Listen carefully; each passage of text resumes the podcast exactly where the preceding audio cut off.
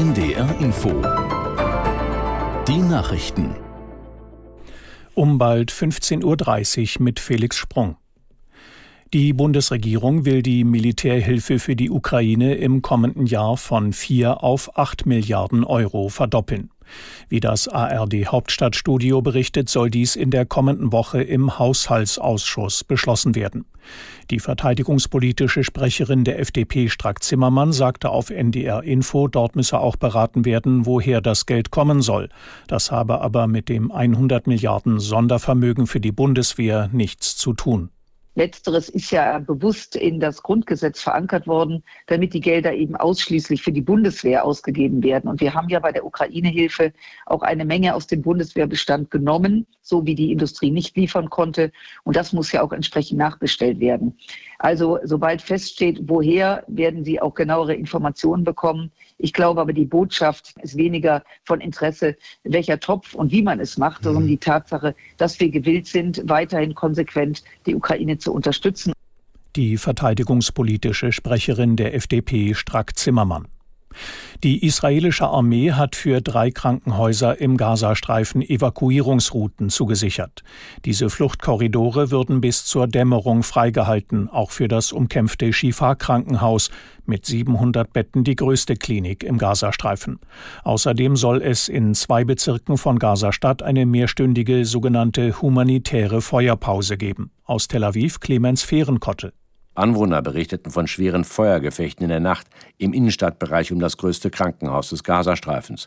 Am Vormittag musste nach Angaben des palästinensischen Roten Halbmonds das Al-Quds-Krankenhaus schließen. Es habe keinen Treibstoff mehr für die Generatoren.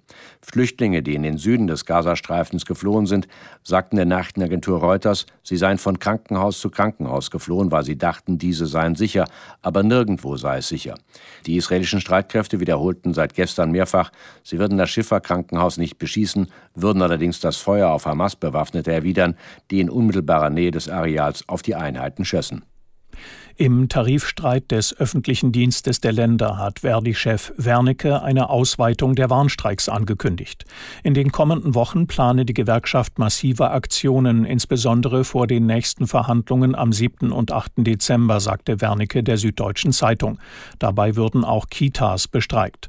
Durch Warnstreiks von Lehrkräften werde es vor allem in den ostdeutschen Bundesländern zu Unterrichtsausfällen kommen.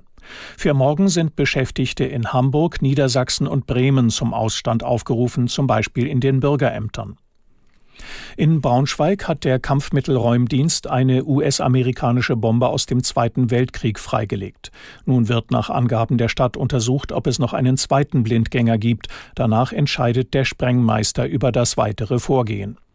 Im Umkreis von einem Kilometer wurde ein Sperrgebiet eingerichtet. Etwa 5000 Anwohnerinnen und Anwohner mussten ihre Wohnungen verlassen. Auch der Hauptbahnhof liegt in der Evakuierungszone, deshalb ist der Bahnverkehr eingeschränkt. Fernzüge halten wegen der Umleitungen auch nicht in Hildesheim, Peine und Helmstedt.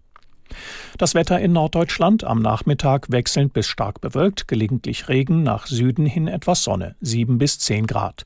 Morgen nach Nordosten hin bewölkt mit einzelnen Schauern, in Niedersachsen verbreitet Regen, Höchstwerte 7 bis 12 Grad. Am Dienstag weitere Regenfälle, selten auch etwas Sonne, 8 bis 12 Grad. Am Mittwoch überwiegend bewölkt mit Schauern, 7 bis 11 Grad. Das waren die Nachrichten. ARD. Das stand schon da, als ich gekommen bin aus Namibia und ich bin mit der Musik groß geworden und sie bedeutet mir sehr viel. Ich wähle jetzt ein Lied und ich wähle Love Oh Love und das ist die 6L. Nun wählt er aus und guckt, welche Platte das ist und holt die nach vorne. Hier sehen wir die bunten Lichter Jetzt hat er sie gefunden und jetzt macht er sie an. Juni 2023. Wir sind in der Wohnung von Petra und Bernd im Hamburger Stadtteil